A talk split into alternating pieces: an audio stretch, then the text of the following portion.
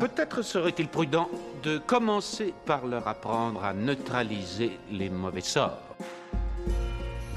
J'attends toujours de voir un très beau personnage de vieille sorcière euh, positive euh, à l'écran. Connois-tu un grand enchanteur Ah non, un grand enchanteur, euh, non, mais je connais la rivière enchantée. Ah oui, et où est-elle cette rivière? Sésame, prenez une bonne chopine, hein, un petit peu de lambasse, installez-vous sur votre rondin de bois et ouvrez grand vos esgourdes. Vous n'avez pas le choix. L'anneau doit être détruit.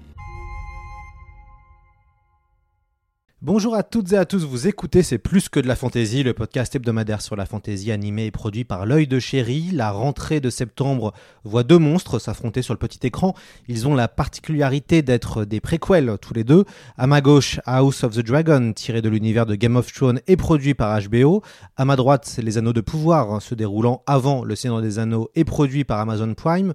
Nous ferons trois émissions sur le sujet. La première se concentrera sur House of the Dragon, la seconde euh, sera, qui sera diffusée la semaine prochaine euh, sera sur les anneaux de pouvoir et enfin nous attendrons que les deux séries soient terminées pour faire un match entre les deux.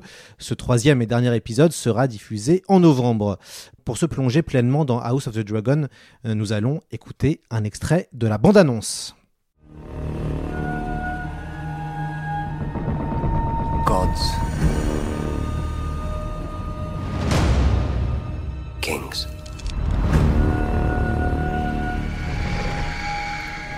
Fire.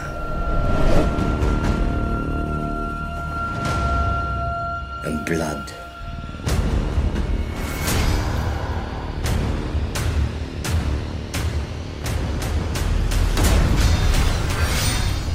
Dreams didn't make us kings. Dragons did.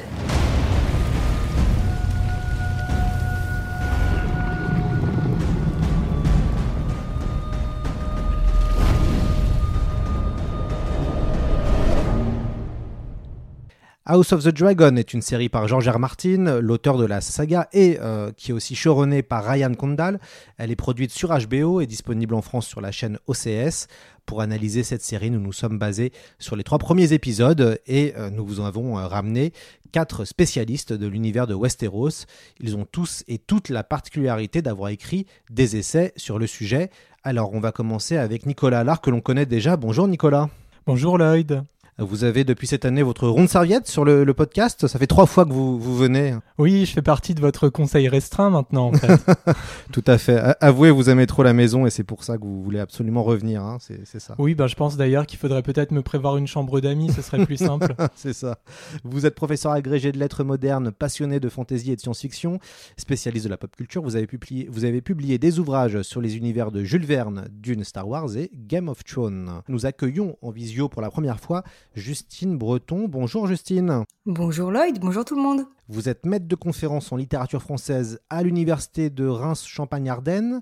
Vous êtes spécialisé de fantaisie et de médiévalisme. Vous avez euh, étudié les, réécri- les réécritures et les adaptations audiovisuelles de la légende arthurienne. Vous êtes autrice de plusieurs euh, ouvrages, Le roi qui fut et qui sera représentation du pouvoir arthurien sur petit et grand écran. Euh, vous êtes aussi l'autrice de Monté, Sacré Graal. Et vous avez également publié avec Florian Besson les, les ouvrages Camelot, un livre d'histoire, et une histoire de feu et sang, le Moyen Âge de Game of Thrones. C'était aux éditions PUF en 2020. Exactement. Très bien. Jusqu'ici, tout va bien. Tou- toujours en... Jusqu'ici tout va bien. Nickel. toujours en, en visio.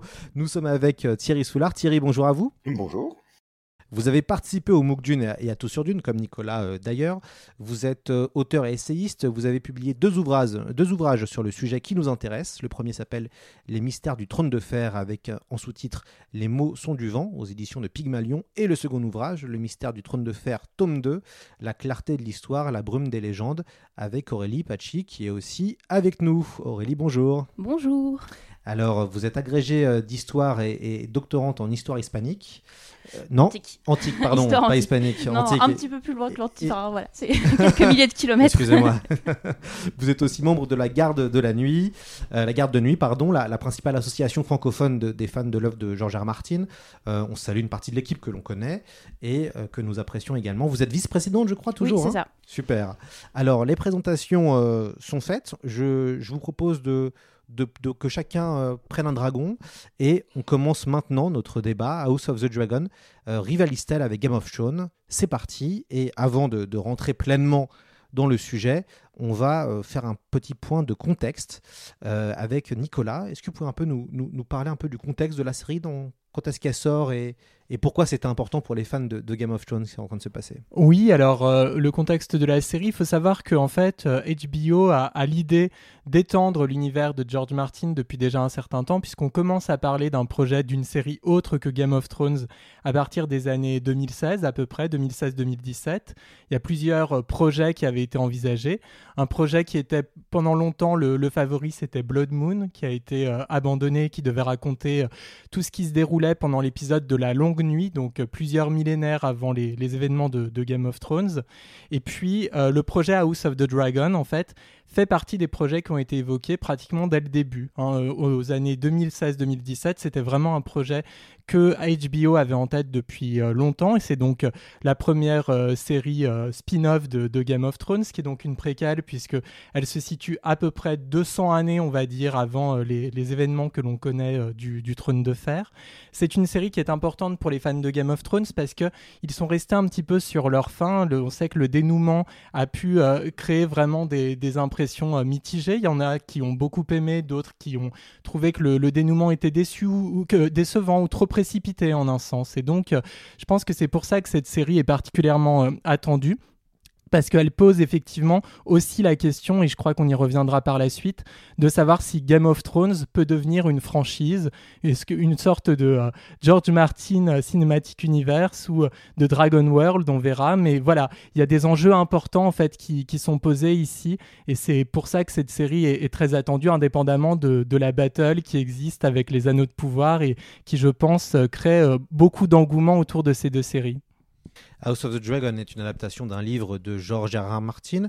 Aurélie, ça parle de quoi, Feu et Sang Alors, Feu et Sang, c'est un ouvrage donc, qui est sorti en 2018, euh, à la fois euh, aux États-Unis, en Angleterre et chez nous, hein, puisque Pygmalion a fait euh, la traduction en simultané d'une première partie. Et en fait, c'est un livre qui a une particularité, c'est que il est écrit fictivement par un maître de la citadelle. Hein, donc, ça veut dire que c'est un. Alors, il s'appelle Archimestre Gildain, euh, qui vit à une époque, alors on ne sait pas trop, apparemment il est encore en vie à l'époque où Game of Thrones se passe, euh, et il a fouillé dans ses archives, il a fouillé dans la bibliothèque, il a fouillé euh, dans plein de sources différentes pour essayer de d'écrire une histoire du règne euh, des Targaryens.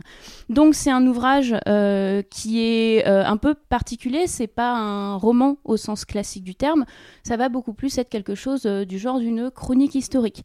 Hein, George Martin, quand, il, quand il parle de Feu et Sang, il, s'est- il fait souvent la comparaison avec euh, euh, la série euh, des, des Plantagenets de Thomas Costain, hein, qui est donc un auteur canadien qui a écrit une quadrilogie sur, sur les Plantagenets, leur règne, de leur accession au trône jusqu'à la guerre des deux roses. Et c'est, un ouvrage qui a fortement marqué et influencé Martin.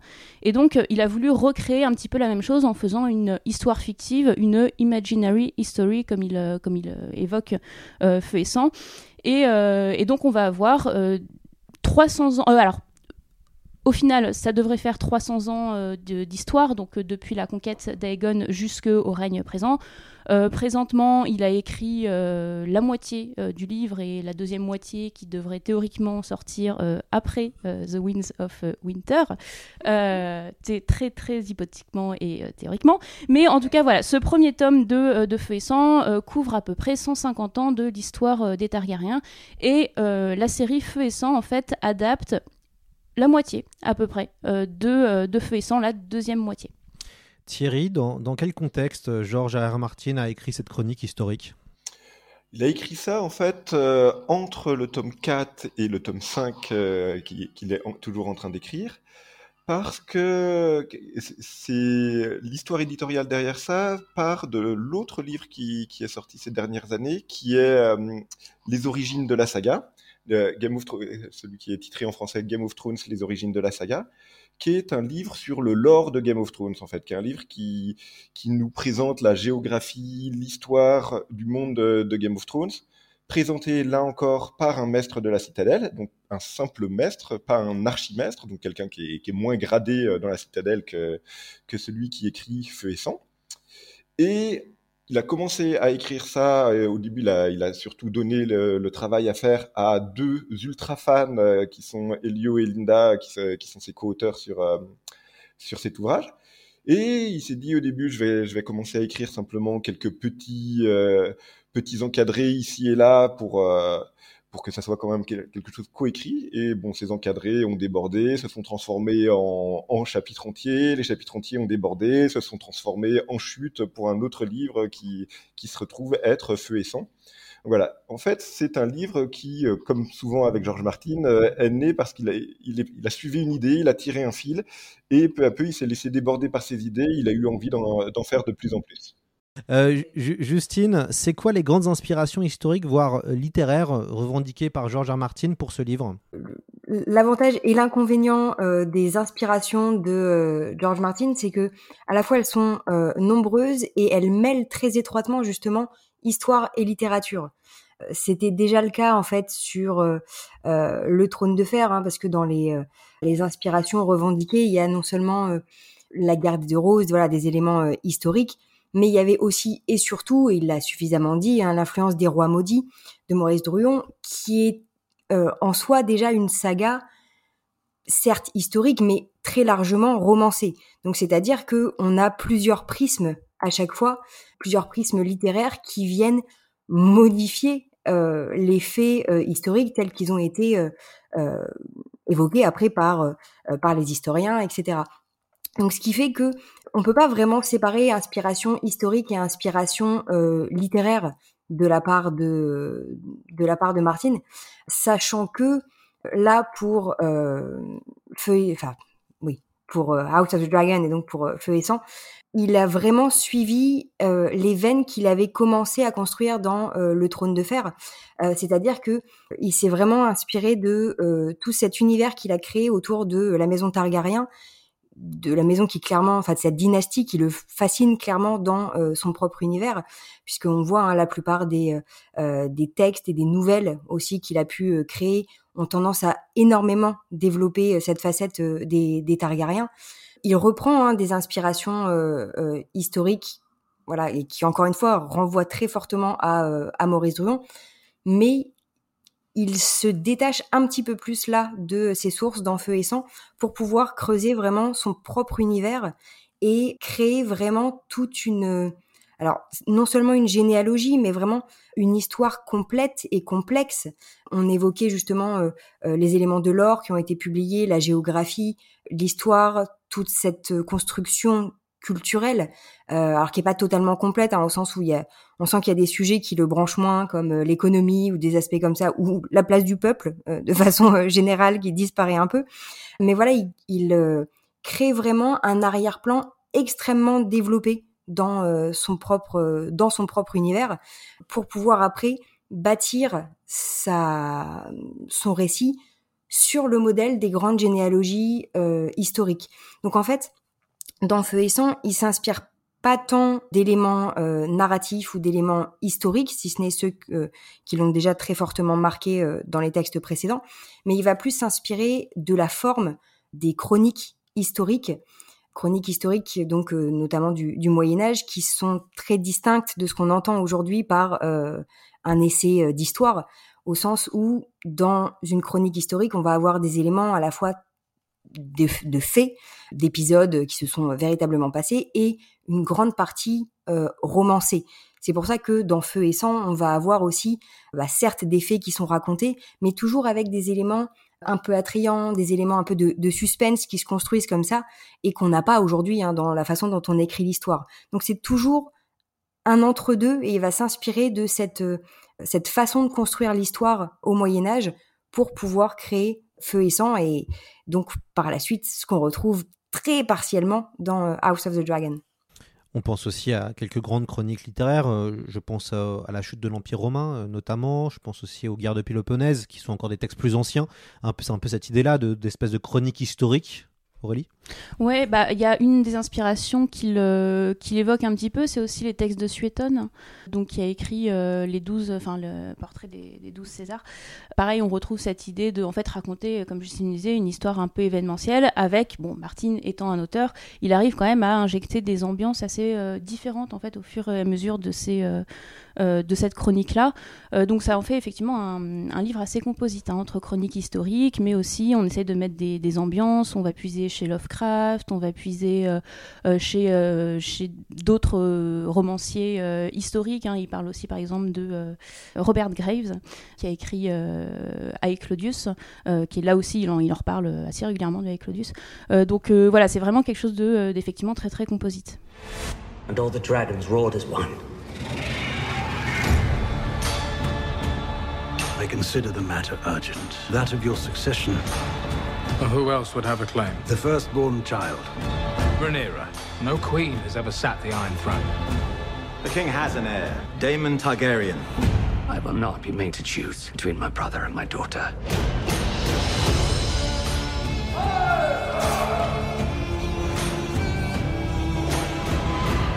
Rhaenyra's succession will be challenged. Knives will come out.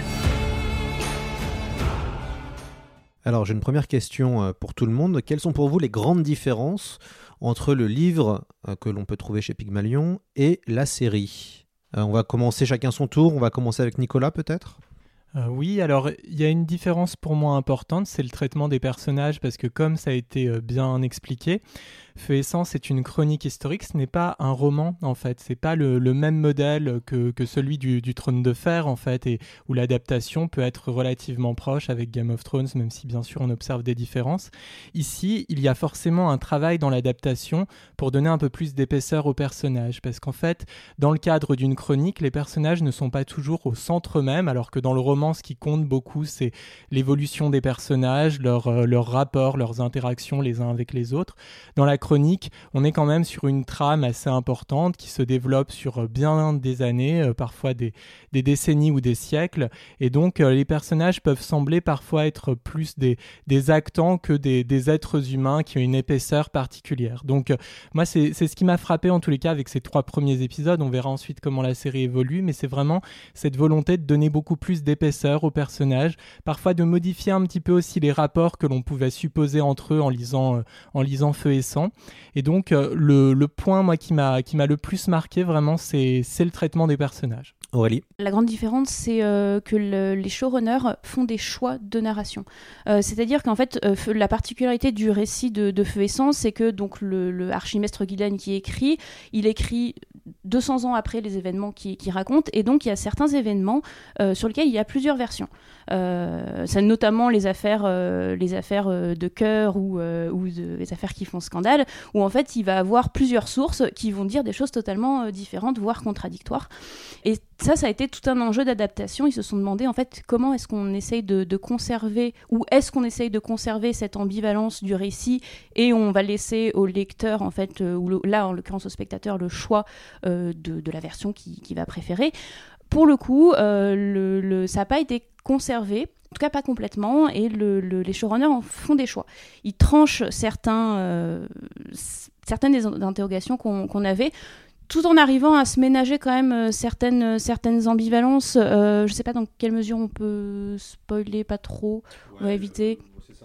Ça. passe autour d'un épisode où le, roi va reprocher à son frère quelque chose, et c'est éludé ce qu'il lui reproche. On voit jamais le, son frère prononcer la phrase que le roi lui reproche. Euh, et donc là, je trouve que c'est une façon de conserver un petit peu cette, ambivalence, mais globalement, le, la série, les showrunners, en fait, font des choix. Euh, ce qui ne veut pas dire que ce sont les choix de George Martin ou quoi que ce soit, c'est vraiment la version et l'interprétation des showrunners. Thierry Soulard, et peut-être Thierry, pouvez un peu, euh, juste brièvement résumer les, on va dire, les... House of the Dragon, pas les premiers épisodes, mais en tout cas résumer le plot narratif quand ça se passe? Alors oui, House of the Dragon, en fait, adapte euh, les chapitres euh, qui, euh, qui, précédemment étaient ceux qui parlent du prince vaurien dans, dans Feu et Sang, et adaptera à l'avenir ceux qui parlent de la danse des dragons. Donc, on est sur une partie très précise de, de l'histoire de Westeros, mais qui va s'étendre quand même, euh, surtout sur, euh, sur la partie prince vaurien, sur une trentaine d'années. Ensuite, la, danse des dragons en elle-même, ça s'étend sur 3-4 ans. Donc, on a un rythme très différent par rapport à Game of Thrones, qui se passait sur, sur deux ou trois ans peut-être, si, si on essaye de, de, voir l'étendue de temps global. On a des personnages qui évoluent énormément alors, euh, euh, au cours de la série, mais même d'un épisode à l'autre, on va avoir des ellipses euh, énormes de parfois de plusieurs années entre deux épisodes, et même dans un seul épisode, on peut, on peut avoir des ellipses. Et ça, tout ça, ça entraîne en effet un, un rythme de narration qui n'a rien à voir avec celui de Game of Thrones. Ça découle donc de, de la façon de, dont, euh, dont, le matériau originel a été écrit par George Martin, donc on l'a dit une chronique historique qui s'étend sur, euh, sur énormément de temps et où parfois les événements sont traités en une phrase par le chroniqueur qui dit, euh, qui va simplement dire, euh, voilà, cet homme-là est parti à la guerre et il est revenu victorieux après, après deux ans de bataille et voilà, il, il va s'arrêter là. Là, parfois les showrunners vont décider de nous montrer certaines batailles ou vont décider de, de mettre en avant certains personnages qui sont évoqués que très brièvement dans le livre ou euh, ils peuvent aussi euh, décider de complètement faire l'ellipse de, de, choses qui sont racontées dans le livre et de simplement nous, nous présenter les, les faits les faits, euh, de nous mettre devant, devant les, les faits tels qu'ils sont, sans nous présenter comment on est arrivé là et en, en nous laissant nous-mêmes raccrocher des wagons. Donc ça, ça entraîne vraiment une grosse différence d'expérience de narration entre le livre et la série renchéris sur ce que sur qu'Aurélie a dit. Vraiment, il y a, aussi une grosse perte d'ambivalence, une grosse perte d'ambiguïté. Qu'on a trois sources principales dans dans Feu et Sang sur cette période-là, en tout cas, euh, qui sont un septon, un maître et un fou, un bouffon.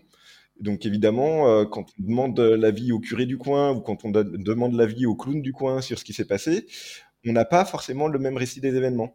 Et euh, là, c'est exactement, euh, dans, dans Feu et Sang, c'est exactement ce qui se passe, sans, euh, compter que chaque personne a en plus des, allégeances euh, parfois publiques, parfois secrètes, euh, des, positionnements politiques, des amitiés, des amours qui, vont le rendre, qui vont faire qu'il va avoir tel ou tel biais par rapport à telle ou telle personne. Donc la façon dont George Martin raconte l'histoire est totalement floue.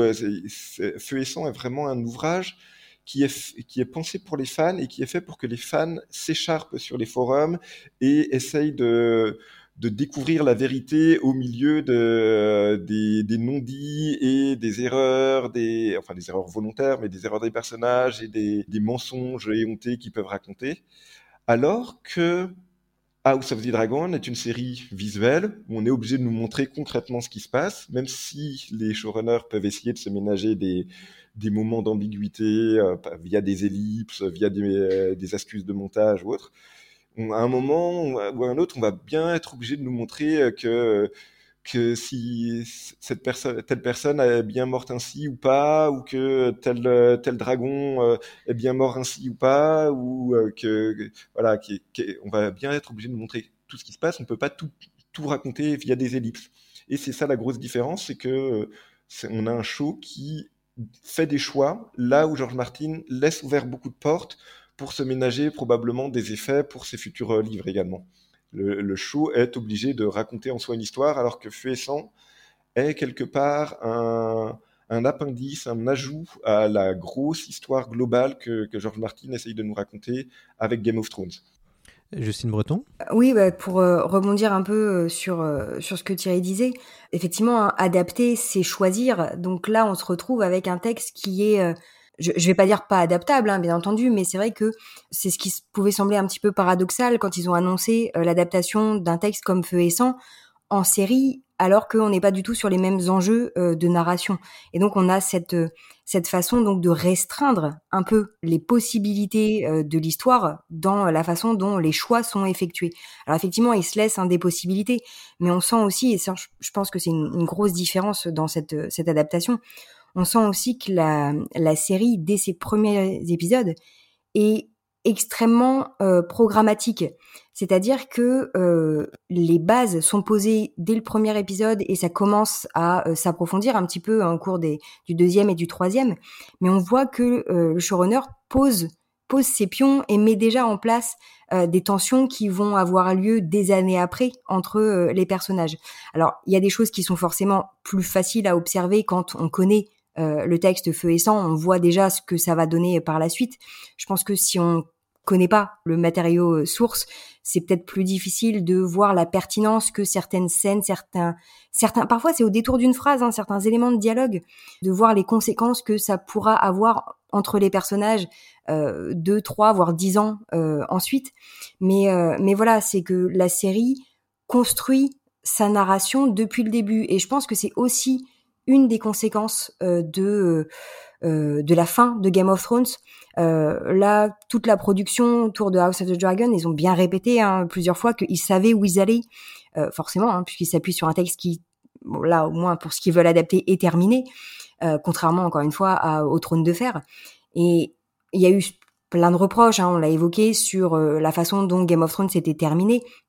Donc là, c'est une façon aussi de rassurer, je pense, euh, cette partie du public qui aurait pu être un petit peu réticente en se disant on va construire quelque chose qui se tient d'un bout à l'autre et qui euh, fait sens euh, jusqu'au bout.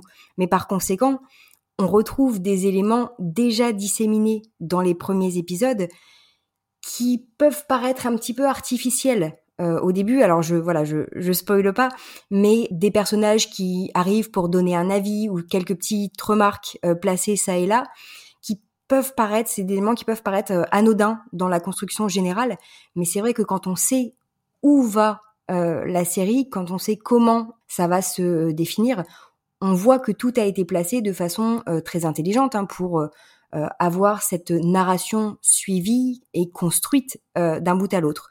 Le point négatif, c'est que effectivement, ça implique de faire euh, des choix et de perdre certaines possibilités d'interprétation.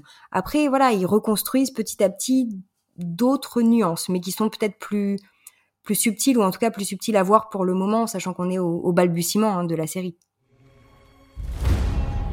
You will be with your own child sooner than late. I do not wish to get married. Even I do not exist above tradition and duty, Rhaenyra. None of it needs be this way in truth. No one's here for me. Princess! The Crabfeeder has dug in for siege on Bloodstone while his men sabotage our fleet. The matter of the Stepstones is regrettably urgent. Yeah! Crabs will soon dine on all of us. We are losing. Dragon!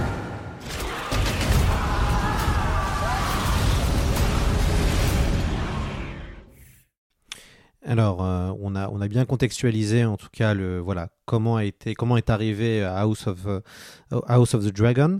Euh, la série se déroule 172 ans avant l'époque de Game of Thrones et raconte, comme vous l'avez bien dit, les événements qui ont amené à la fameuse guerre civile appelée la danse des dragons, qui a conduit à la perte des dragons euh, de la maison euh, Targaryen et aussi on peut dire à la chute de la maison Targaryen puisque quand on arrive dans Game of Thrones la maison Targaryen a pratiquement été euh, annihilée. Et donc l'idée est de raconter un peu tout, tout, ça on va suivre trois personnages en tout cas dans les premiers épisodes, on, suit euh, la série se, déroule et se concentre sur trois, personnages. Le roi Viserys Ier Targaryen, son euh, frère le prince Daemon Targaryen et la fille de Viserys, la princesse Rhaenyra Targaryen et c'est ainsi que vont se, dérouler des luttes de pouvoir, des guerres et euh, compagnie. alors j'ai une question maintenant pour vous quatre. Est-ce que la série House of, House of the Dragon rivalise-t-elle avec Game of Thrones?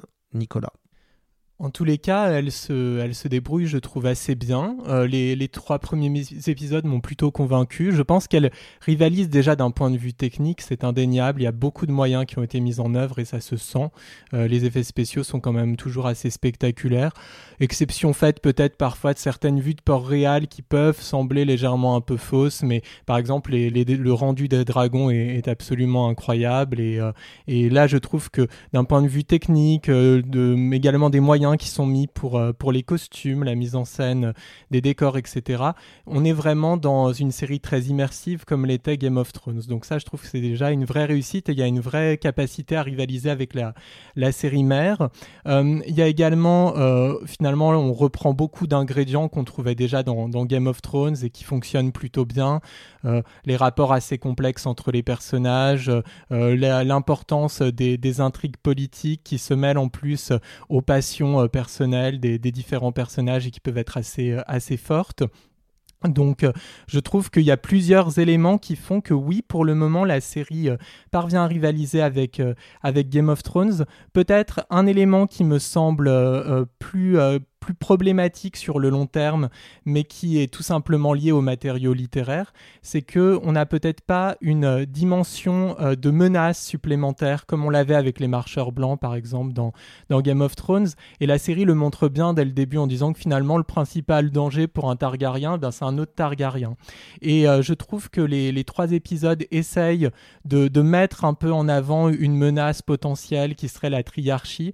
Et finalement, cette triarchie, donc cette euh, cette, alliance est assez vite expédiée, puis on n'y croit pas trop, on, ne nous la montre pas tant que ça à l'écran.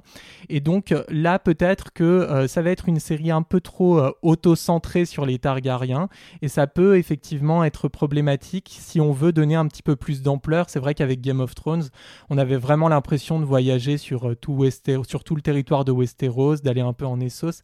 Là, on est dans une série qui est un peu plus intimiste, et donc peut-être, en définitive, qui sera jugée un peu moins spectaculaire, un petit peu moins euh, ambitieuse en un sens que euh, la série mère. Aurélie? Bah, je rejoins totalement ce qu'a dit, euh, ce qu'a dit Nicolas. C'est vrai que le, alors les, les showrunners nous avaient prévenu aussi, c'est que c'est une série qui certes va essayer de s'inscrire par plein de façons différentes dans les pas de Game of Thrones, mais qui en même temps est construite comme un drame familial, en fait, hein, qui va reprendre beaucoup d'éléments euh, du, euh, de, de, code des, euh, des romans historiques, qui est effectivement centré sur une famille en particulier, sur des intrigues de pouvoir, sur des intrigues de, de cour. On va voir beaucoup les intérieurs de, du, du Donjon Rouge. Et effectivement, alors on a des aspects politiques dans les deux séries, mais par exemple, dans Game of Thrones, on commençait par plusieurs familles avec des origines différentes. Et on avait un éclatement géographique hein, vraiment de, euh, de ces différentes familles, de ces différents personnages, alors que euh, House of the Dragon, c'est vraiment la famille Targaryen, et donc on va s'intéresser à Port-Réal, on va s'intéresser éventuellement à Père Dragon, hein, donc le, qui est le, fief euh, originel des, des, Targaryens, et assez peu aux autres, aux autres territoires. Donc c'est effectivement au niveau de l'ampleur, ça va être beaucoup plus resserré. Et l'autre élément où je dirais, euh, alors bon, moi la série, la série m'a beaucoup plu, mais par exemple euh, un élément qui, qui avait pas mal ressorti, c'est que euh, on a moins l'aspect waouh en fait de euh, qui, qui, était dans la saison 1 de Game of Thrones. Euh, rappelons que la fin de l'épisode 1 de Game of Thrones euh, ça finissait par un enfant qui était jeté du haut d'une tour. Et l'épisode 9 se finissait donc par la mort de celui que on avait construit comme le, protagoniste principal qui était adoré par, par tout le monde.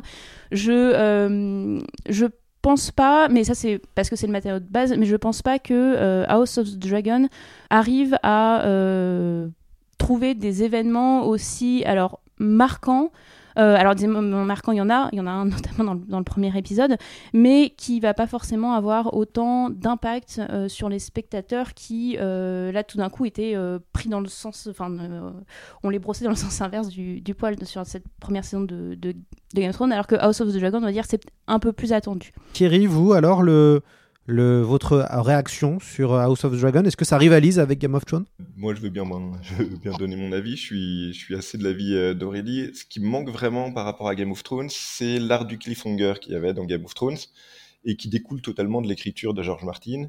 George Martin va finir un chapitre en mettant un personnage dans une position compliquée ou euh, dans une position dangereuse ou en nous faisant croire à sa mort même s'il euh, va revenir après ou on, parfois en tuant vraiment des personnages et oui, euh, Game of Thrones, dès les premiers épisodes, on se prenait des claques à chaque épisode. On avait, on finissait l'épisode, on n'avait qu'une seule envie, c'était de lancer le suivant. Si on l'avait euh, à ce moment-là, si, si on n'avait pas pris la série euh, dès le début, parce que c'était vraiment une série extrêmement addictive. Là, House of the Dragon, de par son rythme, on a quelque chose de beaucoup plus lent et quelque chose qui sur chaque épisode va se focaliser sur une intrigue, mais la fin de l'épisode va clore l'intrigue en ouvrant éventuellement sur de nouvelles questions, mais pas de façon aussi directe que le faisait Game of Thrones. On n'a pas cette, euh, cette, ces possibilités de, de, cliffhanger dans la façon dont c'est écrit. Et du coup, ça, ça, change un petit peu les attentes euh, des, des, spectateurs, je pense. Ça change la façon de, de voir les choses. On, on regarde ça, mais on, reste plus distant. Et c'est vraiment dommage pour qui, pour tous ceux qui étaient accros à Game of Thrones. Je suis pas sûr que, que House of, of, House of the Dragon soit la même drogue, en fait. On a plein de qualités dans cette série, entre autres, comme l'avait dit Nicolas, l'écriture des personnages, qui est vraiment d'une euh, subtilité assez incroyable et qui, donne une, euh, une, épaisseur humaine à des personnages qui, sur le papier, sont totalement inintéressants, comme le roi Viserys Targaryen, par exemple. Mais, euh, à côté de ça, l'histoire globale qu'on nous raconte, elle peine un peu à trouver son, rythme, je trouve.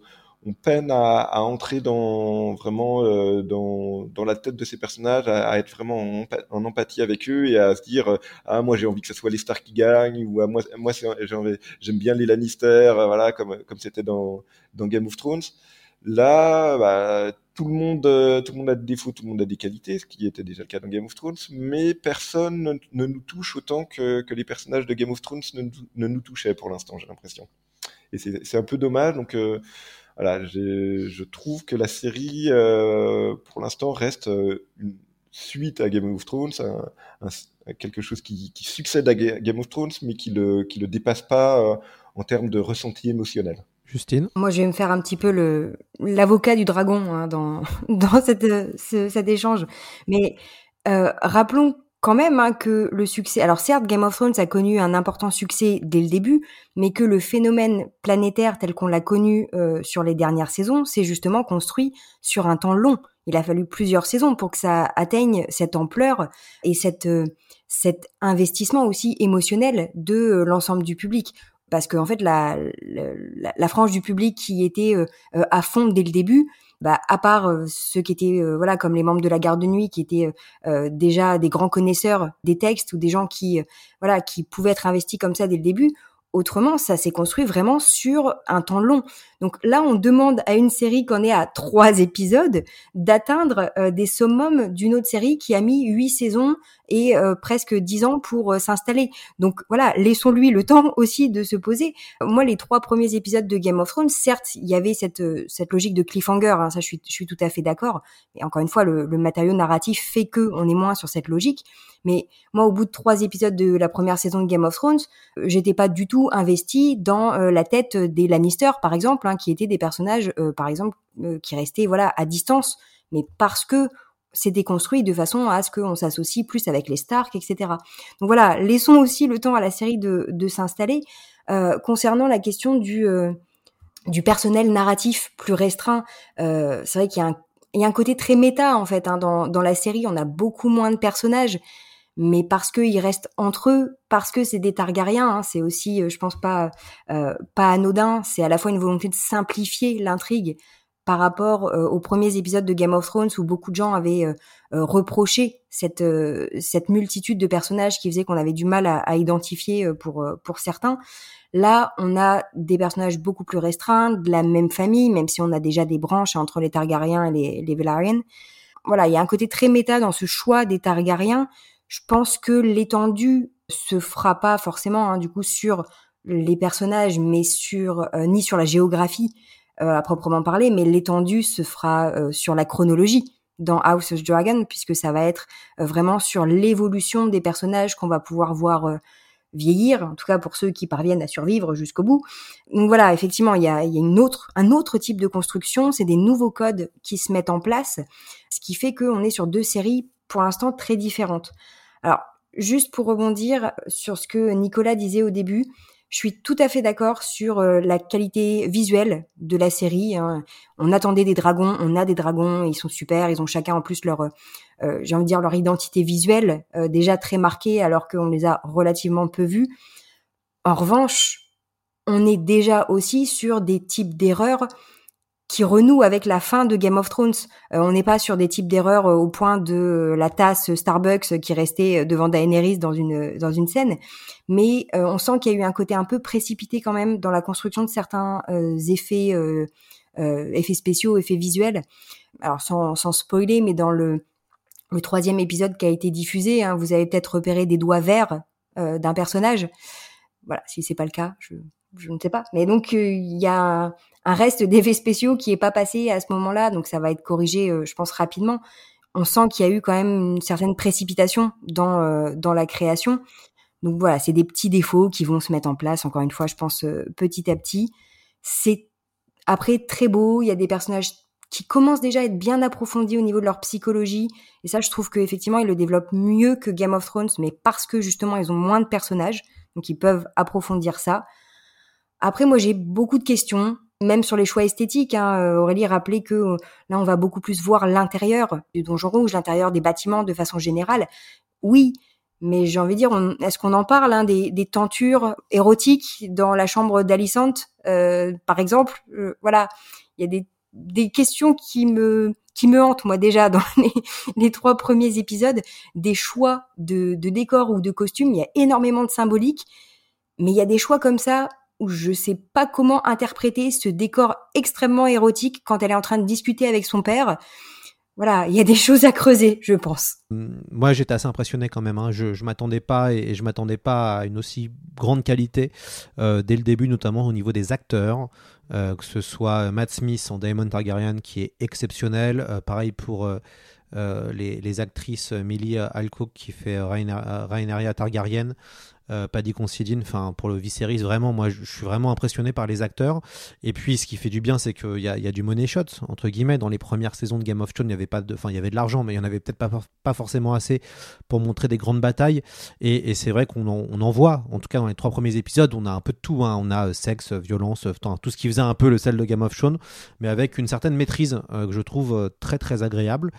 Euh, et, en fait, on voit, et c'est ça qui est assez fascinant, peut-être comparé, on en reviendra à la fin de l'émission, aux anneaux de pouvoir, on voit qu'il y a une certaine maîtrise quand même de, des équipes de Game of Thrones. On voit qu'ils ont déjà fait ça, on voit qu'ils savent où est-ce qu'ils vont, on voit qu'en termes de mise en scène, ils savent réaliser des batailles, ça c'est, ça c'est évident. Et, du coup, c'est assez, euh, c'est assez rassurant. Moi, Même si les archers ne savent pas tirer. Voilà.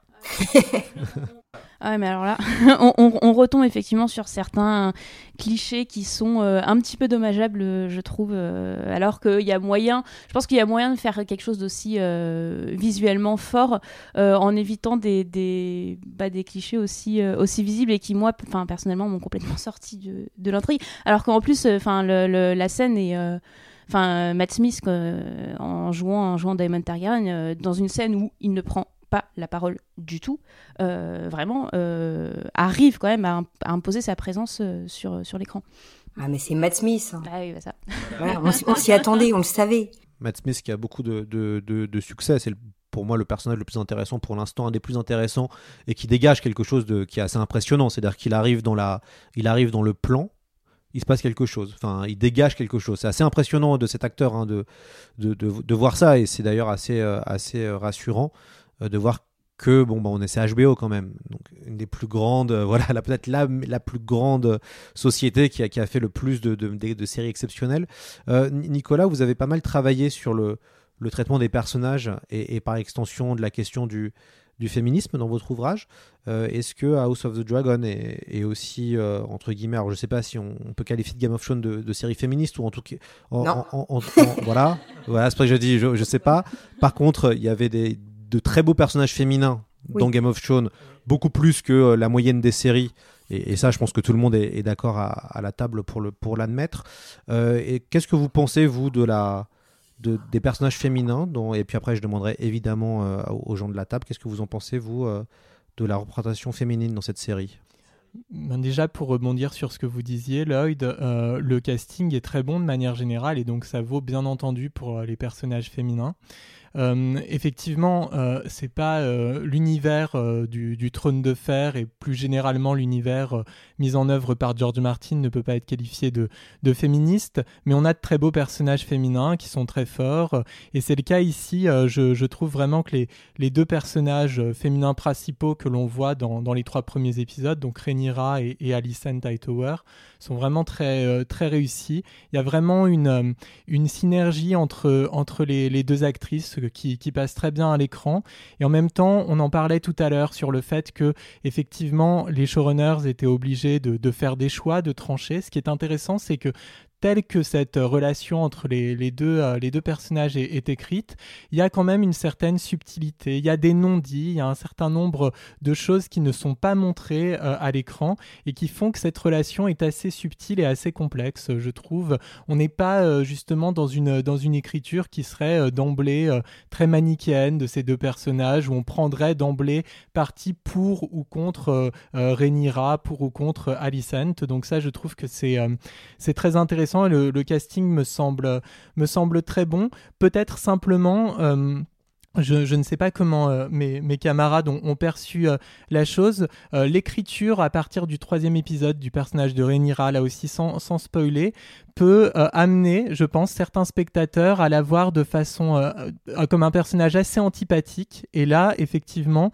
il y a peut-être une, écriture qui est peut-être un peu forcée du personnage. Je ne sais pas si c'est si c'est volontaire, alors que je trouve que à l'inverse, le, les personnages masculins, comme le personnage notamment de, de Viserys, est vraiment un personnage qui est tout en subtilité, où on peut tout à la fois le, le trouver parfois assez assez pitoyable, assez déplorable se dire qu'il ne mérite pas du tout son, euh, son statut de roi. Et en même temps, parfois, c'est un personnage assez touchant dont on comprend qu'effectivement, les fonctions qui sont les siennes l'amènent eh bien, à devoir euh, délibérer, à devoir hésiter, etc. Donc, euh, c'est vrai que sa, sa, fille est, est, tout, tout feu, tout flamme, ce qui est en lien d'ailleurs avec la, la famille Targaryen. Mais peut-être dans l'écriture du personnage, y a-t-il eu ici, en tous les cas, il m'a semblé à partir du troisième épisode, un petit manque peut-être de subtilité ou alors est-ce lié tout simplement au fait que on ne veuille pas expliquer certaines choses, on laisse certaines choses dans l'ombre et donc on peut euh, l'interpréter de cette façon-là, en se disant que elle est peut-être trop impulsive, alors qu'en fait tout simplement il y a des éléments qui nous-mêmes en tant que spectateurs à ce moment-là nous échappent. Avant de laisser la, la, parole, on peut aussi rappeler que la série angle beaucoup sur la question de est-ce qu'il est possible d'avoir une reine dans Westeros, beaucoup plus d'ailleurs que Game of Thrones. Euh, et c'est vrai qu'il y a un angle de la série qui est mais en fait pourquoi les femmes n'ont pas le pouvoir et euh, n'ont pas le pouvoir dans, dans, la série. En tout cas, ça fait partie des, des je pense des ongles qui veulent vraiment euh, sur lesquels ils, veulent ils veulent aller, sachant que HBO s'était pris quand même pas mal de baffes par les spectatrices qui s'étaient plaints et notamment à raison des nombreuses scènes d'ultra-violence qui n'étaient pas dans le livre et notamment de violence sexuelle qui n'étaient pas dans le livre mais qui étaient mis dans la série des fins plutôt de, de pas de je dirais, je dirais pas de divertissement mais à des fins assez superficielles de rebondissement juste narratif euh, pour aussi rentrer dans le cahier des charges d'HBO, qui a aussi une culture d'avoir toujours mis beaucoup de sexe, de nudité, de violence dans ses productions. Euh, Aurélie Sur le traitement général des personnages féminins, je pense que j'attendrai de voir la fin de la saison pour, euh, pour me faire un avis un peu plus construit. C'est vrai qu'il y a certains éléments que je craignais un petit peu vu ce qu'ils avaient l'air de dire avant euh, la diffusion du premier épisode, et notamment, ça je laisserai, je pense, Justine en parler, puisqu'elle elle, elle en avait pas mal parlé sur euh, la, la, justification historique de certaines violences euh, sexuelles. Euh, je trouve que euh, le premier épisode m'avait un peu fait peur là-dessus, euh, dans le sens où, par exemple, on a un personnage féminin qui est censé être un personnage euh, principal, Missaria, hein, qui a été casté comme un personnage principal, etc., dont le nom n'est euh, même pas mentionné et qui est simplement caractérisé comme étant une prostituée. Ce que j'ai trouvé un petit peu dommage. Les deux autres épisodes se sont vraiment calmer sur la question de la, la, nudité ou de la sexualité. Alors, je dis pas là que je veux pas voir de nudité ou de sexualité dans les, dans les, dans les séries, hein, pas, du tout. Mais disons qu'il y a certains traitements euh, où, bon, on sent qu'ils ont un petit peu réfléchi, qu'ils en ont un petit peu moins mis. J'attends de voir ce que donnera la série à la fin.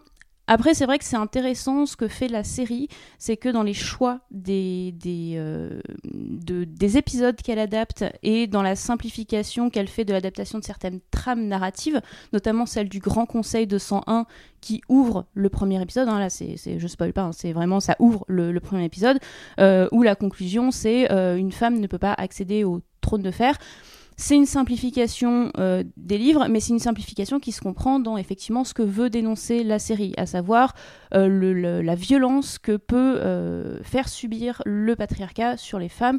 Et le premier épisode est aussi tout autour de la question du consentement, avec une scène qui est ultra violente, avec bon une violence graphique dont on peut questionner l'utilité. Et bon, ça, ça, a quand même pas mal fait, débat. Mais, euh, mais effectivement, on a cette question de, euh, euh, le choix, le choix qu'on laisse aux femmes. et à ce titre, hein, toute la, la, thématique autour de, des grossesses et de la maternité qu'on a commencé à se voir développer dans le premier épisode et qu'on va commencer, enfin, qu'on a vu aussi dans ce troisième épisode, etc qui va euh, planer sur le reste de la série est, assez intéressant. Donc je pense que voilà, j'attends de voir euh, à la fin ce que, ce que le propos de, de, de la série générale.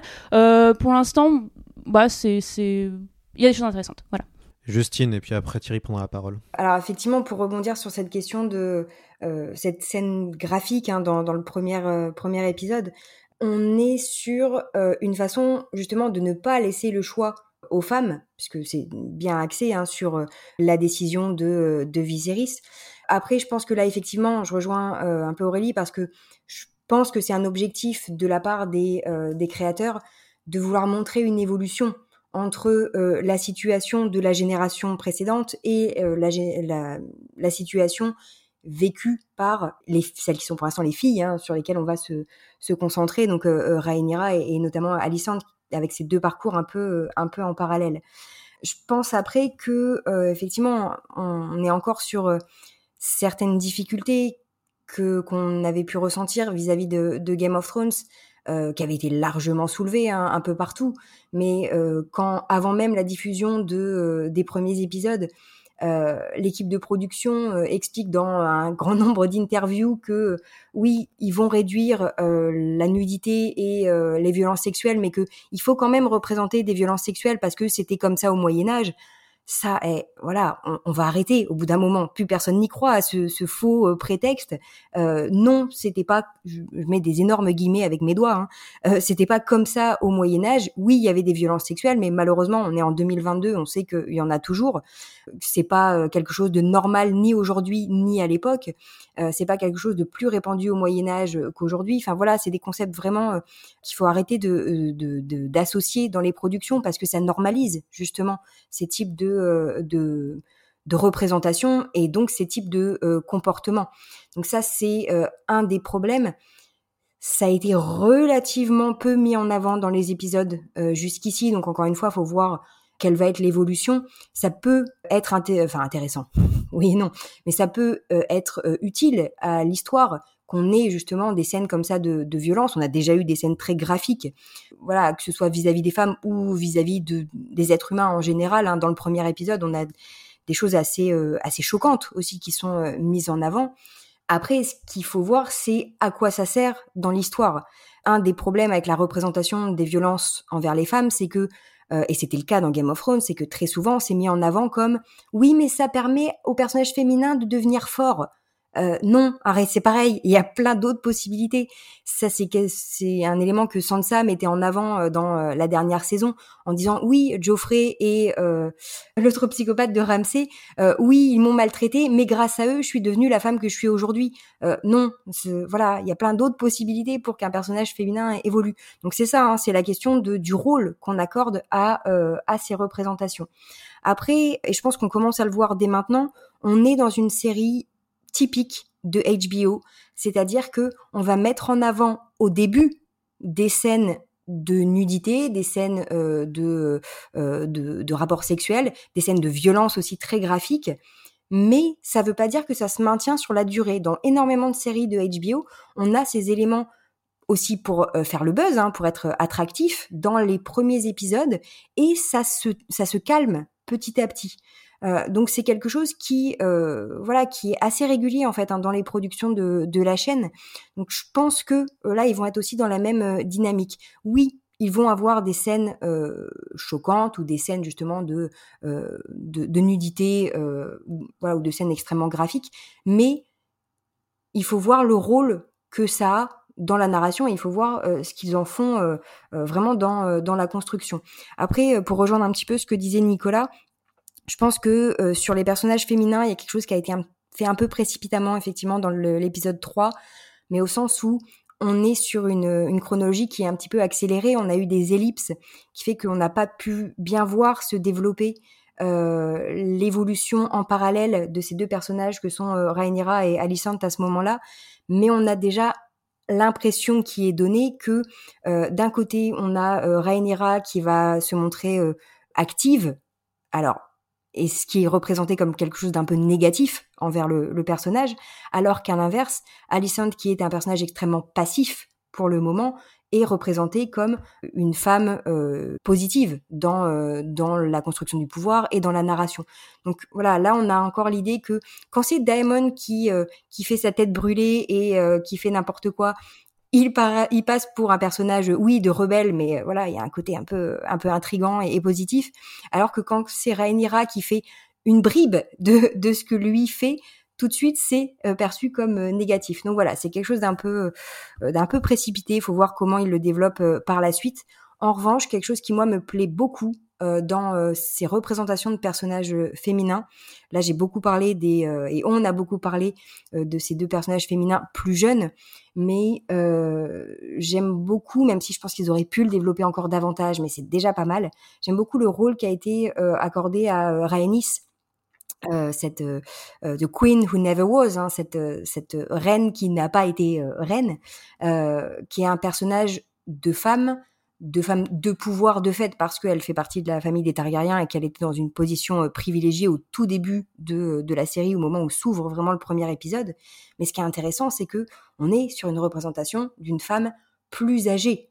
Et ça, c'est quelque chose qui, dans les séries de façon générale, et euh, dans les séries de fantasy et qui représentent le Moyen Âge euh, tout particulièrement, on, on manque de personnages, de femmes, bah, au-delà de 40 ans en fait.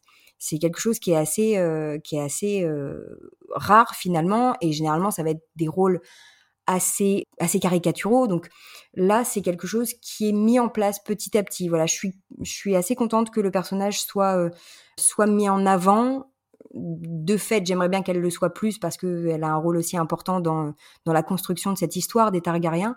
Mais c'est une autre possibilité de modèle féminin qui apparaît aussi euh, dès ces trois premiers épisodes. Et pour ça, je pense que la série a aussi euh, tenu compte de certaines des, des remarques qui avaient été formulées euh, tout au long des saisons de, Game of Thrones. Donc voilà, ça, ça promet des choses intéressantes pour la suite. Peut-être euh, Thierry, euh, sur, sur cette question qu'on a, qu'on a évoquée euh, là brièvement, et puis après on passera à la, troisième partie de l'émission. Les, les, collègues ont dit énormément de choses que je re rejoins totalement. Je reviens quand même sur cette scène d'accouchement qui, qui, a beaucoup fait parler sur l'épisode 1 et qui est, vraiment un choix délibéré des showrunners de, de montrer des accouchements et de, et de, montrer des accouchements très différents de ce que j'ai vu dans, dans une interview. On va avoir plusieurs accouchements au cours de cette série et il va se passer, certains vont très bien se passer, euh, d'autres vont très mal se passer. Là, pour spoiler juste l'épisode 1, ça se passe très mal.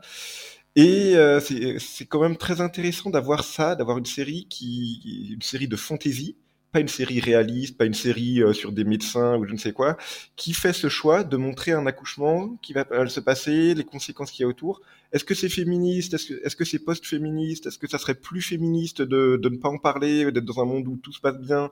Ou est-ce que justement c'est féministe de, de mettre les pieds dans le plat et de montrer que c'est pas anodin d'être une femme dans ce type de monde, euh, avec euh, dans un monde où la médecine euh, ou dans un environnement où la médecine n'est pas très développée et où euh, voilà être une femme avoir des relations sexuelles avec des hommes et se retrouver enceinte, c'est pas quelque chose de d'anodin parce que on peut tout simplement y laisser sa peau au premier accouchement ou au deuxième ou au troisième. Voilà, ça c'est quelque chose de très intéressant, je trouve, et j'attends vraiment de voir ce que la série va va développer à ce niveau-là, y compris pour les personnages principaux que que sont Alicent et Rhaenyra, puisque bah elles aussi c'est des femmes, elles aussi euh, elles vont grandir et euh, voilà, on a déjà euh, d'ailleurs avec l'épisode 3, on, on continue d'aller d'aller dans ce dans ce sens-là. Euh, je vais pas spoiler ce, ce qui pas forcément ce qui se passe, mais plutôt ce qui se dit entre Alicent et Rhaenyra à ce moment-là qui qui est euh, au cours d'une conversation totalement anodine, en fait, peut être perçue comme une extrême violence de la part euh, de la part d'Alicent, je trouve, ce qui est dit à, à Rhaenyra. Je trouve que le personnage de Rhaenyra est pas si euh, désagréable que ça, personnellement. Pour l'instant, est pas mis. Euh, voilà, elle a un petit côté euh, crise d'ado tardive, un petit côté boudeuse sur ces épisodes-là alors que, que Alicent est plus montrée comme celle qui essaye de construire des ponts, de, de rabibocher. Donc, euh, pour l'instant, Alicent apparaît un peu plus sympathique, mais euh, mais c'est pas forcément. Euh, enfin, ça, les choses vont beaucoup évoluer. Euh, je rejoins euh, Justine sur le personnage de Rhaenys Targaryen, qui est très intéressant et qui, qui peut être très intéressant. En plus, là, c'est une femme noble qui a pas sa langue dans, sa poche, qui apparemment, à première vue, a un mariage qui se passe très bien euh, avec un mari avec lequel elle a une très bonne relation. Donc euh, voilà, qui et, et, qui du coup a aussi dans son dans son background cette, euh, cette blessure non refermée, qui est pas du tout une blessure euh, sexuelle, au sens où elle a vécu des violences sexuelles, mais une blessure au sens où on, a, on lui a refusé le pouvoir parce qu'elle était une femme, et elle se dit que jamais ça, ça n'arrivera. Elle est un petit peu ce que euh, la, le brouillon de, de Rhaenyra, et donc elle, a, elle a énormément de, de choses d'expérience et un côté amer euh, par rapport à, cette expérience-là qui est très intéressant. Il y a un autre personnage qui, pour l'instant, est très euh, très secondaire. C'est le personnage de Lady Misaria, qui, pareil, dans alors là, si je fais un comparatif avec les livres, dans les livres, c'est un personnage extrêmement caricatural parce que probablement extrêmement caricaturé par les chroniqueurs, euh, les, maîtres, les, les septons les, de l'époque, parce que c'est pas une noble, parce que c'est quelqu'un qui est vraiment une, une roturière et même pire que ça, une prostituée à la base. Donc c'est pas du tout quelqu'un qui va pouvoir donner son avis. C'est quelqu'un dont on va parler sur elle, mais on va pas lui laisser la parole. Donc évidemment, dans les chroniques historiques, c'est quelqu'un qui va se retrouver extrêmement caricaturé. Là, dans l'épisode 2, on a une scène très intéressante où elle parle où elle a la parole et euh, ce qu'elle dit, euh, d'un coup, le personnage prend une épaisseur humaine extrême que, qui est totalement absente du livre. Et un autre personnage que, dont j'attends beaucoup personnellement, c'est celui de la petite euh, Lena Velaryon, qu'on a vu pour l'instant très jeune. Alors, euh, il s'est déjà passé des choses entre les épisodes, elle va grandir. Mais voilà, il y a, plusieurs personnages, notamment chez les Velaryon, pour, ne pas spoiler, plusieurs personnages féminins que, que j'attends avec impatience parce que parce qu'ils peuvent vraiment être des personnages très intéressants à la fois en termes en termes de divertissement, des personnages extrêmement positifs, extrêmement proactifs, qui, qui vont vraiment euh, envahir l'écran, et qui en même temps, voilà, à la, fois en termes de positionnement féministe, en termes de positionnement d'écriture de, des personnages féminins, peuvent euh, peuvent amener beaucoup. Donc euh, j'attends vraiment de voir comment la série va traiter tout ça. I hope to herald second age of dragons. Rhaenyra's succession will be challenged. Knives will come out.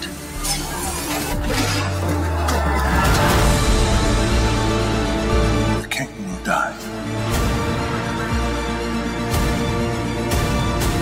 And if Rhaenyra succeeds him, war will follow.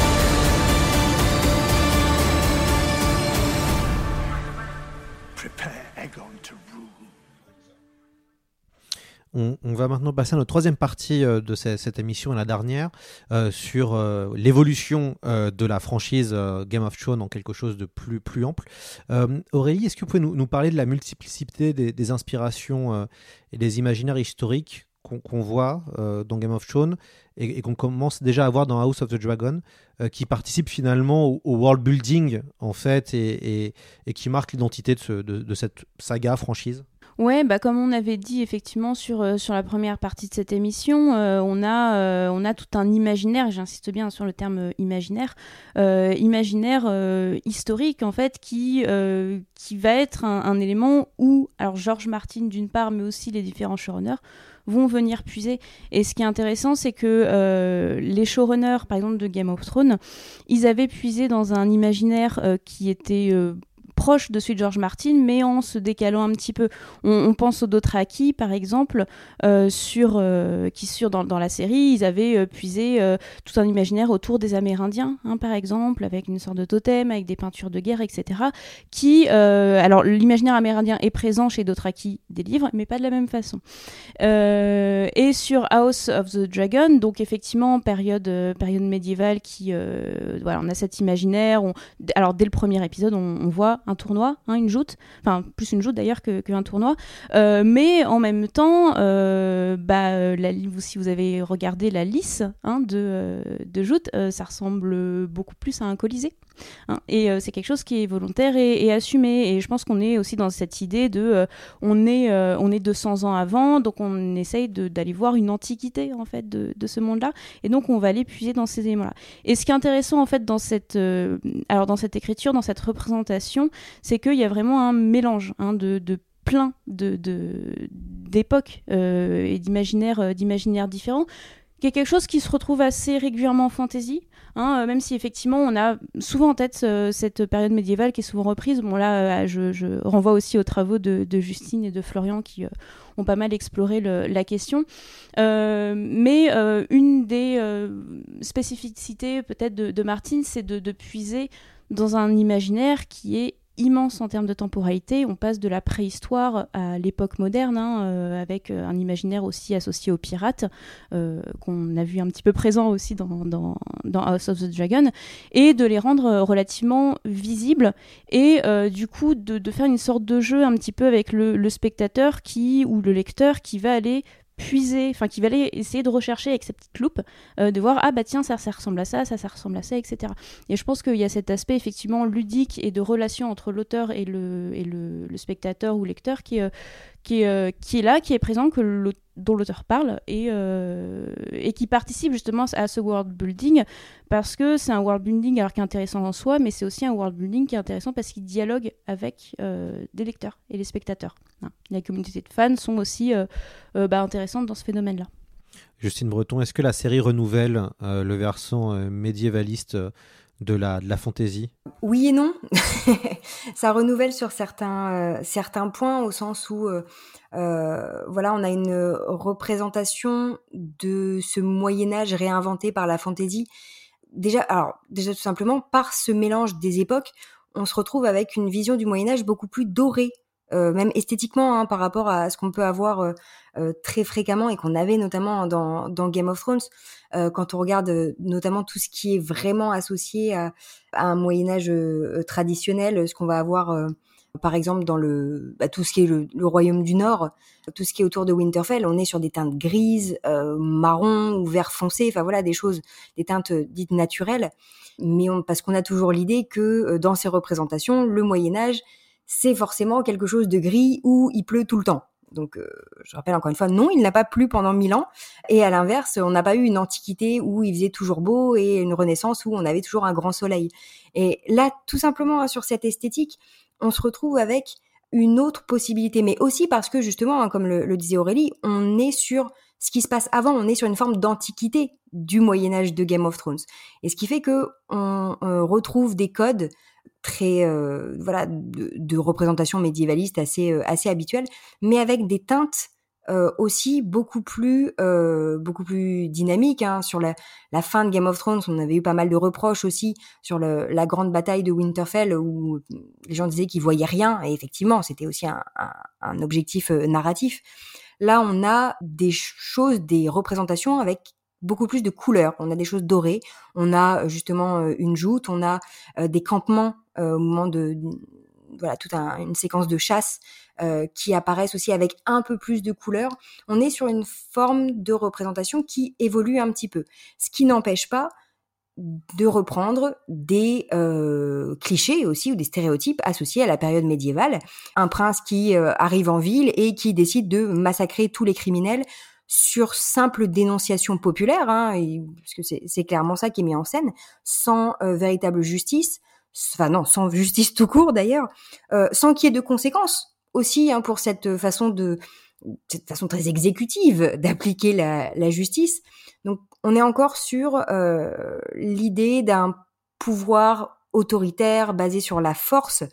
Euh, et c'est aussi pour ça hein, que le personnage de Daemon Targaryen apparaît aussi intéressant, outre le, charisme avéré de Matt Smith, c'est parce qu'il est construit en opposition avec Viserys, qui apparaît à chaque épisode comme un roi faible. Alors faible pour différentes raisons, avec certaines nuances qui font que euh, on peut malgré tout apprécier hein, le, le, personnage, même si euh, voilà, il peut susciter parfois une forme de, pitié. Euh, on est sur des sentiments assez, assez ambivalents vis-à-vis de ce personnage, mais il apparaît, toujours est-il, comme un roi faible, et que par contraste, on s'intéresse à ce personnage de Daemon qui est une figure forte au sens où on entend un personnage de rebelle et de guerrier qui va euh, prendre les choses en main, quitte à euh, massacrer des gens dans la rue sur simple dénonciation et sans, sans aucune forme de procès. Donc voilà, on est encore sur certaines représentations très clichés et en même temps, voilà, on a une évolution. On a évoqué la représentation de, de l'accouchement, même si on est encore du point de vue d'un personnage féminin, mais déjà, c'est une façon de faire évoluer. Donc ça se fait petit à petit. Et en trois épisodes, la série a déjà proposé des choses euh, intéressantes, que ce soit au niveau de la narration, de l'esthétique, de, de la construction des personnages. Donc clairement, c'est une série qui a euh, énormément de potentiel sur un temps long pour pouvoir construire une vision euh, un peu différente de cette fantaisie médiévaliste. Et ça, ça va être intéressant, je pense, à suivre. Nicolas, pouvez-vous évoquer le fameux Dragon World que la franchise tente de mettre en place? Oui, j'ai employé cette formulation tout à l'heure, même s'il n'y en a pas encore euh, une officielle. Mais il faut euh, rappeler qu'en fait, c'est déjà euh, l'ambition de HBO depuis quelques années. Ça a commencé à être évoqué explicitement en 2020 par par HBO, euh, qui souhaite vraiment en fait créer tout un univers étendu euh, à partir de, l'œuvre mère qui est donc le Trône de Fer, Game of Thrones. Et puis George Martin lui aussi, hein, on peut, on peut l'évoquer, dans une interview très récente qu'il a donnée cet été, en juillet, a dit qu'il avait une certaine admiration pour ce que Marvel mettait en place avec son Marvel Cinematic Universe. Donc euh, c'est quand même des réflexions intéressantes parce que jusqu'à maintenant, Game of Thrones, c'est effectivement un, un, grand phénomène de, de la pop culture des années 2010, euh, fin, fin, des années, enfin, fin des années 2010, euh, jusque, voilà, pratiquement jusqu'à maintenant.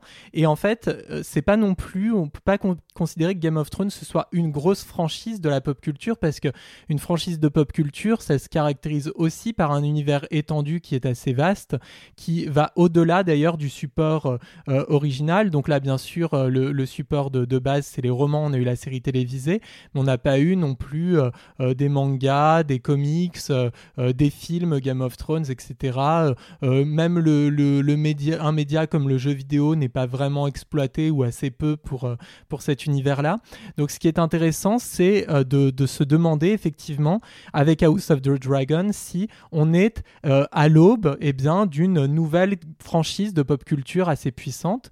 Ce qui est intéressant d'ailleurs, c'est que HBO en avait la volonté, mais il y avait quand même quelques hésitations par rapport à cette question-là, puisque la saison 2 a été officiellement annoncée comme étant produite après le premier épisode qui a connu effectivement un, assez grand euh, succès euh, euh, populaire et puis aussi un assez bon succès critique si on regarde un petit peu les, les différents commentaires qui ont été faits à ce moment-là.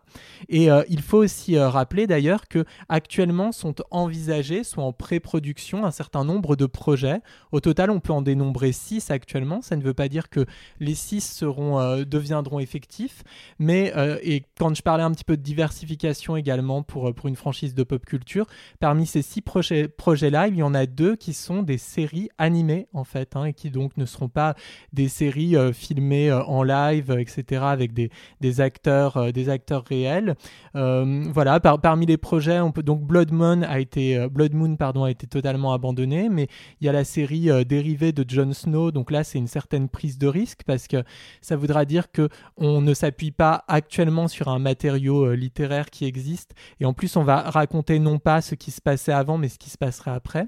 Ce qui me semble être une stratégie assez intéressante parce que je pense que ça peut aussi créer un engouement assez fort au sens où euh, finalement, qu'on soit lecteur ou pas de l'univers de George Martin, personne ne saura véritablement où ils vont aller en commençant cette, série. Et pour revenir à ce, qui était dit tout à l'heure, notamment euh, par, euh, par Justine, Aurélie, puis Thierry également l'a d'ailleurs évoqué, euh, toute la question de la violence qui était perceptible dans le premier épisode de Game of Thrones. On n'a pas parlé aussi du fait qu'il il y avait une reprise quasiment identique du générique à partir du deuxième épisode. Dans tous les cas, la musique est exactement la même. Donc je pense que pour moi, cette violence euh, sexuelle, physique, le recours au même, euh, à la même musique pour le générique, c'est tout simplement la preuve qu'ils essayent de mettre en place une sorte de Dragon World et donc c'est une manière de montrer à ceux qui ont aimé Game of Thrones, ne vous inquiétez pas, on va vous servir à peu près la même chose, pas tout à fait la même chose, mais on va vous ramener dans un univers que vous connaissez, que vous appréciez. D'après moi d'ailleurs, ça, ça rappelle un petit peu ce qu'ont fait d'autres franchises de pop culture récemment. Star Wars avec un épisode 7 qui ressemblait beaucoup à l'épisode 4. Euh, on a, cette cette volonté-là. Et je pense qu'en fait, s'il y a une prise de risque qui est peut-être un peu plus limitée avec House of the Dragon parce que on s'appuie sur un matériau littéraire. George Martin a donné pleinement son accord et a dit à plusieurs reprises à quel point il validait le, projet. Euh, si cette prise de risque est plus limitée, c'est sans doute parce qu'il y aura ensuite une prise de risque plus importante et on attend d'abord de bien installer cette franchise euh, nouvelle de pop culture. Euh, pour donner un exemple, dans les projets qui sont évoqués, il y a un projet dont le titre pour le moment de travail est The Golden Empire et ça devrait euh, porter, c'est une série d'animation qui devrait évoquer euh, le, tout le territoire que l'on appelle Yiti et qui se trouve effectivement très éloigné de Westeros, qui parfois est considéré comme une légende, un mythe pour euh, les hommes et femmes de Westeros. Et là, effectivement, peut-être que visuellement, on sera dans quelque chose d'assez éloigné de ce que l'on a vu jusqu'à maintenant. Donc voilà, peut-être qu'on joue un peu la sécurité pour le moment, pour ensuite aller vers des projets un peu plus audacieux et un peu plus risqués. Ouais, moi ce que j'attends enfin, particulièrement, c'est un espèce de, de, de, préquel à vraiment Game of Thrones où on suit Ned Stark et Robert Baratheon jeunes euh, menant la rébellion. Ça, moi, c'est ça que je veux voir en fait. Mais c'est, ils, annoncent, enfin, ça fait mm. partie du projet. Et non. Pas, non. Par contre, il y aura une pièce de théâtre voilà. sur euh, le tournoi de Arenral dont on entend parler dans, mm. dans la série. Mais euh, ah, voilà, pièce de théâtre arrivée en 2023. Mais je suis persuadé qu'ils feront une série un jour. Moi, je... un jour, je pense qu'ils y viendront. Je pense. Oui, tu as raison. Et D'ailleurs, ça, ça, a été un projet qui a été pendant longtemps évoqué hein, et puis qui a été abandonné. Alors, enfin non, parce qu'en fait, le le, journaliste qui évoquait le projet euh, de la conquête, enfin de, la, rébellion de Robert, en fait, il, c'était la pièce de théâtre dont il parlait. Ah Donc a priori, euh, voilà, pour l'instant, c'est pas envisagé. Euh, l'avenir nous dira ce qui, effectivement, ce qu'ils feront. Alors, par contre, on, voit que Lloyd a super bien bossé le truc parce que évoquant la jeunesse de Ned Stark et de Robert Baratheon, il fait un parallèle euh, je sais pas si c'était voulu euh, ou pas, mais euh, dans Game of Thrones, je sais pas si vous vous rappelez, mais on a une scène de flashback où on voit Ned tout à fait. jeune. C'est ça, c'est ça. Voilà, voilà. Magnifique. Interprété par Robert Aramayo, qui est également une des stars actuelles de l'autre grande série de la rentrée qui est The Rings of Power. Et ça, c'est magnifique. Bravo. Ce qui me permet de faire cette, cette, transition et donc de vous demander brièvement à, à tous les quatre, qu'est-ce que vous avez pensé des Anneaux de Pouvoir? Euh, puisque ce sera le, sujet de l'émission de la semaine prochaine, et puis à la fin il y aura un final. On, débattra pour savoir qui sera la meilleure série de fantasy. Euh, Thierry, comme on vous a pas entendu là, c'est qu'est-ce que vous avez pensé des Anneaux de Pouvoir? Euh, C'est extrêmement beau. C'est extrêmement lumineux, ce qui fait du bien quand on, euh, quand on sort euh, de, des, séries comme Game of Thrones, avec des épisodes comme La Longue Nuit, où euh, il, fallait pousser la, luminosité à fond pour voir quelque chose. Là, ça, ça fait vraiment très bizarre de voir de la lumière à l'écran. Et c'est malheureusement un peu infantile, je trouve, pour l'instant. On est, on est sur, une, sur une série qui, qui a pas beaucoup avancé en trois épisodes où euh, on nous fait une ressucée du Seigneur des Anneaux sur beaucoup de choses. Euh, on a vraiment toutes les toutes les cases du Seigneur des Anneaux qui sont cochées euh, sur voilà tous les éléments du Seigneur des Anneaux qui, qui reviennent parfois un petit peu déformés, mais on n'a pas l'impression qu'il y a beaucoup d'idées neuves dans la série. Et c'est une série qui qui nous refait de la high fantasy comme si on était encore dans les années 50 quelque part. Donc on a des elfes immortels euh, qui vivent des milliers d'années ou qui, ont derrière eux des, milliers d'années d'expérience, qui réagissent comme des humains lambda euh, face à un danger ou qui sont euh, qui sont écrits comme s'ils étaient de simples humains. Et je trouve ça très dommage. Quoi. On, a, on a des séries récentes qui ont joué sur, euh, sur le, le, fait que des personnages peuvent vivre très longtemps. On en a en fantasy avec The Witcher. On en a en science-fiction avec Westworld, qui a vraiment joué là-dessus et sur le, euh, en, en, en, jouant dans la narration pour ménager des effets. Je demande pas forcément ça à, euh, aux anneaux de pouvoir, mais, mais c'est très étrange en fait d'avoir ces, ces personnages qui peuvent euh, d'un côté euh, traquer une, une menace très vague pendant des milliers d'années et de l'autre côté se retrouver à dire voilà il faut qu'on ait construit ce bâtiment avant le printemps prochain. Donc voilà, il y, a, une gestion du temps dans, ces, dans cette série par rapport aux elfes qui, qui, je pense, va me gêner tout du long parce que elle ne sera jamais vraiment traitée et ça sera pareil pour pour les, amours, euh, les, histoires d'amour qu'il peut y avoir, les choses comme ça entre, euh, entre un elfe et une humaine. Bon, voilà, un elfe euh, qui, qui vit depuis 80 ans quasiment sur le même coin et qui tombe amoureux d'une humaine, ça veut dire qu'il a déjà rencontré l'arrière-grand-mère, la grand-mère, la mère de la fille dont il vient de tomber amoureux, et que bon, son amour à, lui, ça sera une amourette. Enfin, c'est très bizarre que ça soit traité, de, de voir une série qui traite ça de cette façon en 2022, on, est, on est sur quelque chose qui nous demande une, euh, une suspension d'incrédulité, une acceptation de, certains éléments qui, que les fans de fantasy actuellement, pour la plupart, euh, ils veulent plus que ça, les fans de fantasy. Ils veulent des, des mondes cohérents euh, à tous les niveaux et des, des choses, des, des, choses qui, qui, ne fassent pas d'impasse sur, sur, ce genre de questions. Donc, ça, fait, je trouve ça très étrange de revoir ça à l'écran. Mais en même temps, c'est le Seigneur des Anneaux et on pouvait difficilement faire autrement avec le lore du Seigneur des Anneaux. Donc, euh, donc voilà, j'attends de voir ce que ça sera. Je m'attends pas à une série qui marque euh, vraiment sur le long terme. Je m'attends à quelque chose de très joli, qui fera très bien son boulot de, divertissement, mais qui arrivera pas à avoir un discours euh, très marquant ou à apporter quelque chose de très neuf à la fantaisie. Euh, alors, euh, je rejoins le, l'avis sur le fait que ce soit beau. C'est vraiment beau. Enfin, mais vraiment. C'est euh, après, c'est vrai que c'est un petit côté du coup carte postale et, et par exemple moi le, le, tout premier épisode, euh, la plupart des, euh, des séquences qu'on avait vues sur le premier épisode, en fait, euh, on les avait vues déjà se balader partout sur les réseaux sociaux, alors que pour le coup, j'avais pas particulièrement cherché à, regarder les bandes annonces. mais par exemple, le, la façon dont il raconte la, bataille contre Morgoth en, en, cinq minutes, et je comprends tout à fait le besoin de, faire une, ellipse, et d'ailleurs, on a un petit peu la même chose avec House of the Dragon, avec le conseil de, de 101, le grand conseil de Harrenhal qui est expédié en, en, en 10 secondes. Euh, mais, ce qui fait qu'en fait, ces images-là, je les avais déjà vues, donc j'avais moins euh, cet aspect de découverte. Après, je trouve que, ouais, c'est vraiment beau. Euh, on voit Nouménor, il y a plein d'antiquités, c'est trop bien. Et en termes de, narration, c'est vrai que ça prend un peu son temps. La saison 1 fait 8 épisodes.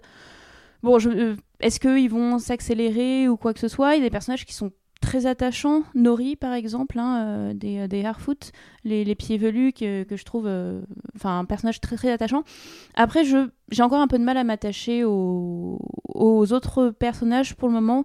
Donc j'attends, j'attends que ça se développe. je passe pas un mauvais moment en, en le regardant. Est-ce que ça me marquera? Bon, on verra à la fin de, voilà, on verra à la fin de la saison. Justine?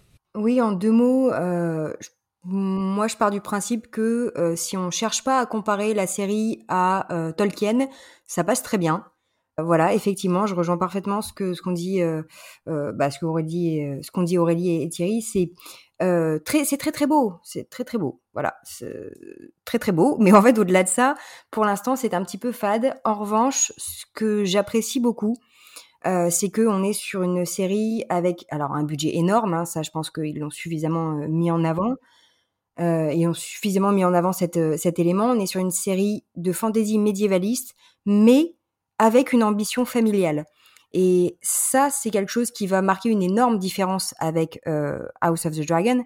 C'est que euh, House of the Dragon, on ne s'adresse pas à un public familial, on s'adresse comme Game of Thrones à un public euh, plus averti, plus adulte.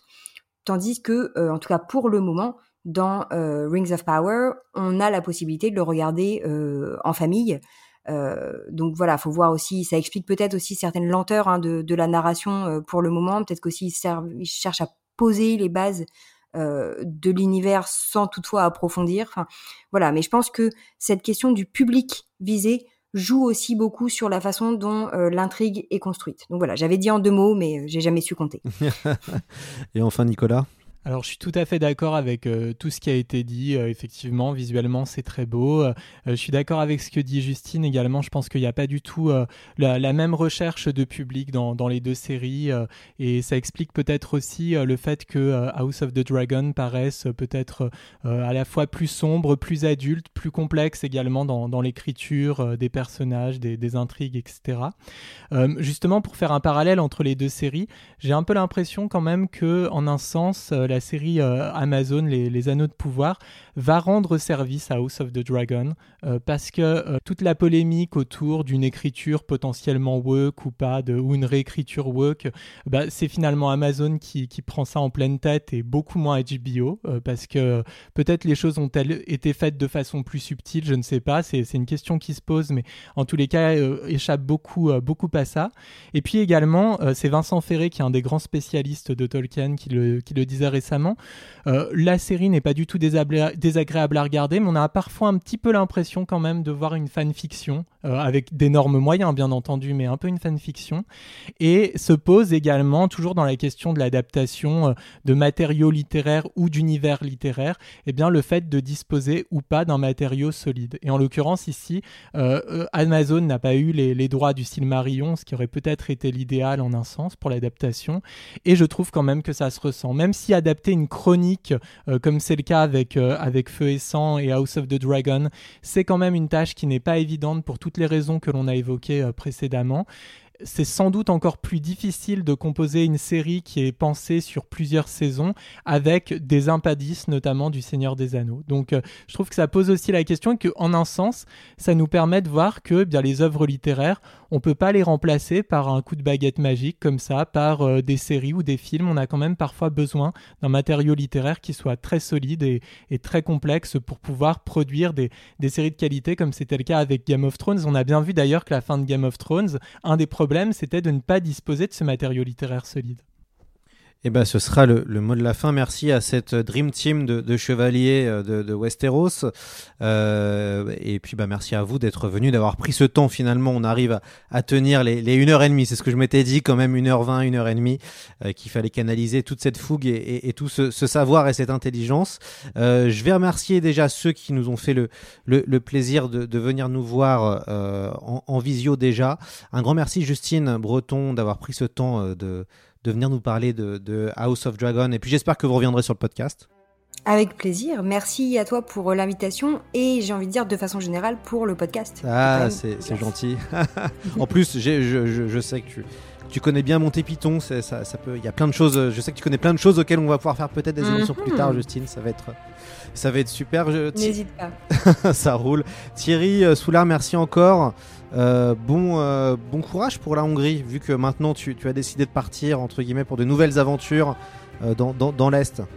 Tout à fait. Bah, merci, beaucoup pour cette invitation, malgré, le fait que je sois un peu exilé loin de, loin de Paris. Hein. Et oui, comme, le disait Justine, on attend avec impatience de voir ce qu'il va y avoir euh, dans les prochains épisodes euh, de C'est plus que de la fantasy, euh, quasiment autant que, que, dans les Anneaux de pouvoir ou de House of the Dragon. Ah, ça, ça, met, ça, met, ça met déjà la, la, pression. Aurélie Pachi, merci aussi d'être venue pour cette première. Bah, merci beaucoup pour cette invitation et pour le podcast et pour tout en général. Puis on reviendra, on, reviendra, on essaiera de refaire des choses avec la garde de nuit. ah bah avec grand plaisir. Quand même pour faire des, faire des choses avec le podcast. Et puis évidemment encore merci à Nicolas Allard qui va bientôt avoir sa chambre hein, euh, à la maison. Bah oui, je l'attends avec impatience. Euh, je crois que la prochaine fois, je vais venir avec mon sac et quelques affaires. Hein. Super. et eh bien écoutez, merci, euh, merci à vous. On notera évidemment sur le site internet tous vos ouvrages. Donc on encourage les, les, auditeurs à aller regarder et à aller vous suivre aussi sur les réseaux sociaux et à vous écouter puisque vous avez toujours des choses très intéressantes à, à dire et puis aussi que ce soit en parole mais aussi en, écriture. Donc n'hésitez pas à regarder les ouvrages de nos, de nos invités et à leur poser des questions sur les réseaux sociaux. Je sais que vous êtes tous très ouverts et vous êtes tous très réactifs, donc on peut aussi vous interroger si on veut des, précisions. N'hésitez pas, le podcast aussi fait, ça sert aussi à ça d'être participatif et c'est important. Donc n'hésitez pas à leur poser euh, des questions. Bah, c'est la fin de cette émission et puis on se retrouve la semaine prochaine avec un épisode spécial euh, sur les anneaux de pouvoir. À bientôt.